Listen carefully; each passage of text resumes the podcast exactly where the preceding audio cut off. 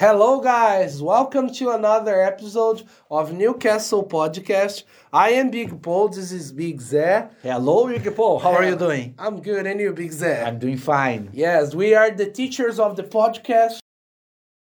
And today we What are here to talk about the top 10 best movies of all time according to the Internet Database. Yes, IMDb, Internet Movie Database, which is like the main source, like one of one of the main sources nowadays with the internet. We have a lot of different sources, Yes. but one of the main sources that people use globally to know how movies are evaluated. Yeah. So let's see which are the top 10 movies according Internet Movie Database is according the, they have critics there too, but their but their rating is according to the audience, is according to the public. Yeah. Yes. So let's see how most people feel about the movies. Yeah, but before that, let's call our vinheta. Let's Sobe go. a vinheta.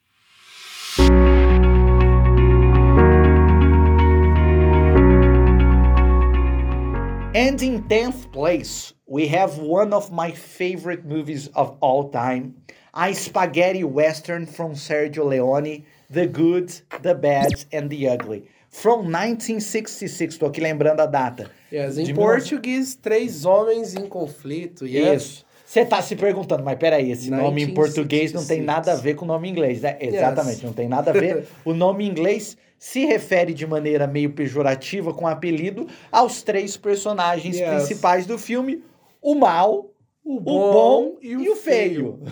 Basically, that's it, yeah? Eles não quiseram traduzir os outros filmes. E Faz parte da trilogia de Spaghetti Western do Sergio Leone, que é um rei do Spaghetti Western. O que, que é o Spaghetti Western? O Spaghetti Western é um estilo italiano. Nessa época o cinema italiano era muito forte, que importou o western americano, que é o faroeste americano, e mudou um pouco, botou mais música, é, deixou mais operístico, mudou o estilo do faroeste. É The Good, The Bad and The Ugly é um deles. O último dessa trilogia é um dos melhores filmes de todos os tempos, não tá na nossa lista hoje, que é Once Upon a Time in the West, que é Era Uma Vez no Oeste, que é Yes. maravilhoso, que é de 69, se não Great movie. I, I watched this one. Once Upon a Time in the West. this one I watched. It's amazing, amazing. Soundtrack, a trilha sonora é antológica, de todos eles, na verdade. Yes. The Good, The Bad and The Ugly. What's the next? Okay, in ninth place, we have Lord of the Rings and the Fellowship of the Ring. The first movie of the Lord of the Rings, yes, it was launched in 2001. And Zé and I are great fans of Lord of the Rings. I love Lord of, the Rings. I think the Fellowship of the Ring actually is my least favorite one from the three. I love all of them, but I prefer Two Towers and I prefer The Return of of, the the Queen, King. but all of them are great. Yes, it's in the ninth place. But something curious, this is not the only movie of Lord of the Rings that is in our list. Lord of the Ring was chosen twice. Two movies were chosen to be in this list. Not chosen by Zé and I, but by the public. Yes. So let's go to the eighth movie, which is Pulp Fiction, Tempos de Violência. Em português tem esse subtítulo, além do Pulp Fiction, tem Tempos de Violência. Pulp Fiction, it's a classic from 1994, eh, from... Oh, deu branco. Quentin Tarantino. yes, Aliás, Tarantino deu branco porque eu li aqui 1994, eu lembrei de uma coisa interessante. Eu fiz uma lista pro meu canal com 101 filmes para ver antes de morrer e uma coisa que eu reparei. 1994 provavelmente é o melhor ano da história do cinema. Um monte de filmaço em 1994. Na nossa lista tem dois, tem um que vai aparecer mais pra frente, mas tem outros que não não estão na nossa lista que também são excelentes Yes. de 1994. It was a great year for movies. 90s, Pulp Fiction. yes, in general. And Pulp Fiction is just amazing. It's just like a movie that changed the way people did movies after that. Great dialogues, a great way of building a movie, like a movie structure. Because, like with Pulp Fiction, people started understanding that a movie didn't have to necessarily follow a chronological order. Yes. Uh, because Tarantino played a lot with that, changing the order of the movie, and the movie is just amazing. Samuel Jackson is amazing. Uh, John Travolta is amazing in John the movie. Travolta, yes. Great, great movie, Pulp Fiction. Very good. In the seventh place of our list, we have another movie of Lord, of the Rings. Yes, Lore. Lord. Yes, and this is the third movie of the trilogy, which is The Return of the King, 2003. For me, the best movie of lore of all time. Yes, my favorite one is the best, It's in my opinion. It's and the it's best, in the it's the best. seventh place of our list with 9.0 approve of the public. It's a great number. It's a great rating for, for IMDb. It's a great rating. And why? What do you think is the best about Lord of the Ring: The Return of the Queen? What? What? Why do you think so great?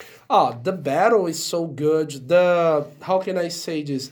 The closing of the story, the soundtrack, uh, everything that was revealed in the end of the the trilogy was amazing. It's very action packed. Yeah, Yeah, a lot of so action. much. Yeah. Very So good. much. In and in sixth sixth place, place- we have Schindler's List. my favorite. Amazing, amazing, Amazing. movie. Talking about Oskar Schindler. Yes. Did you know you you watched this movie? Yeah. Yes, I watched it. It's the story of Oskar Schindler, a German entrepreneur, yes, a businessman that w- had a factory with many Jewish working for him, yes. Mm-hmm. It's a real story, yes, during the Second World War.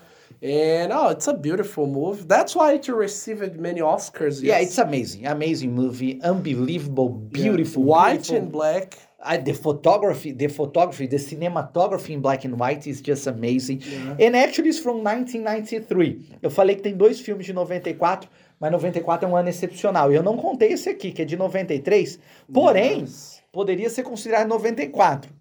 É, no Brasil, ele é considerado 94, porque ele foi lançado no final do ano para concorrer às premiações de 94, mas no Brasil foi lançado no começo de 94. Então é mais um ano do ano espetacular de 1994. Yes, Schindler's List. Yes. And then in the fifth position, we have Angry Men. 12 Angry Men. 12 Angry Men, yes. Which is 12 Homens e uma Sentença. Which is a classic, like, it's also a classic play. Do you know play, pessoal? Play, além do verbo jogar, aí ó, dica de inglês, é peça. Peça. Também era uma peça de Yes. teatro muito famosa e foi um filme que praticamente inventou o gênero de investigação e tribunal, né? Yes. É, it's, é um dos, it's one of the first court movies. É um dos primeiros filmes de tribunal da história.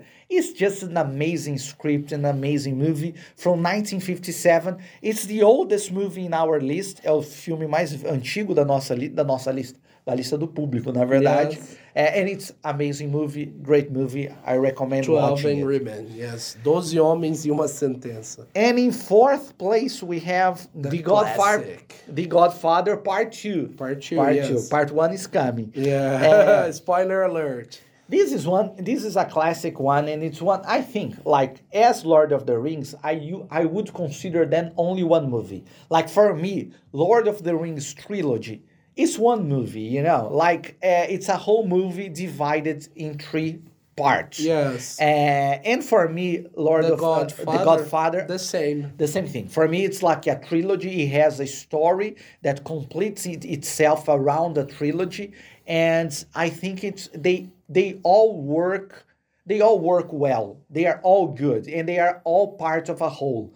And the second one is the more dramatic one because you have family decisions that are very important. The character of Al Pacino is starting to get more powerful, and he has to make some very difficult decisions regarding his brother. So it's a very deep movie. Yes, it is. I really like The Godfather is. Part. It's deeper than the first one. much deeper, yeah. In the third position, we have a movie that Zé and I are really good fans. Is The Dark Knight. Yes, Batman, The Dark Knight. Very good. Então, Batman, o Cavaleiro das Trevas, in the third position. According to the public's opinion, yes. So this is considered the, the third best movie of all time, yes. And, and why is that? Why is it so good, in your opinion? I think it's first. I think it's the one of the only. Now there are ex- exceptions. It's not only The Dark Knight, but when it was released, I think it was the first movie, the first superhero movie to not have a stupid script. Like, see, not stupid. I mean, like silly. You know, it wasn't silly. It was serious. It was interesting.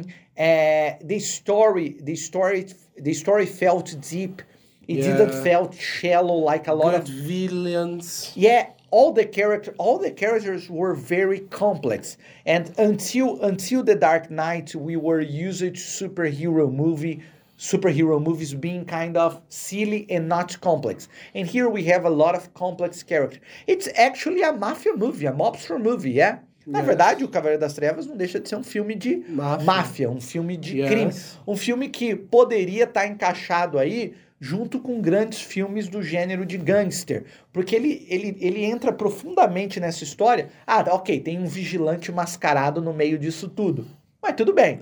É a- é, não- o filme leva a sério os- as dinâmicas Yes. que ele apresenta. Então eu acho, é, eu acho que saiu fora do nicho filme de super-herói, que era visto como uma coisinha meio, ah, pô, isso aí é bobinho. superpowers and different ways. It's not about power, it's about uh, influence, like the influence of the Mafias guys, the influence of Batman and everybody. Ver- in a very political movie. too. Yes. A lot of politics involved the whole movie. It's very it's very very interesting.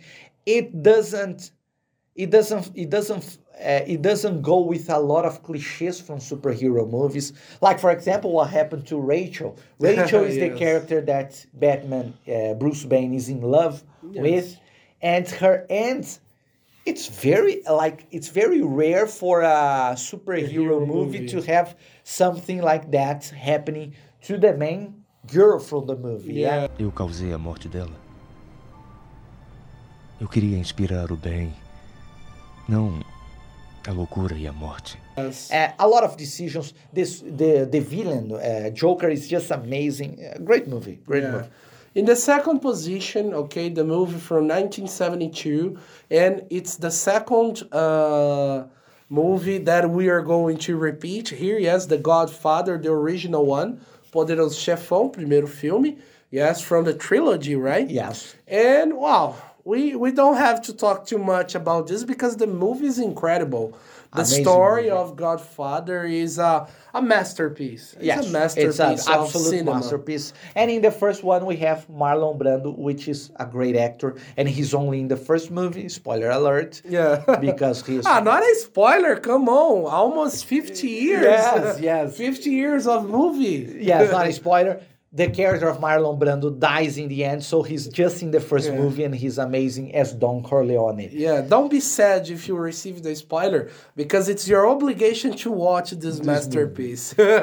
Very good. And, and the first one, okay, Zé loves this movie. it's And- amazing. It's yeah, an amazing movie. I- and many people love. everybody should watch this movie. Yeah.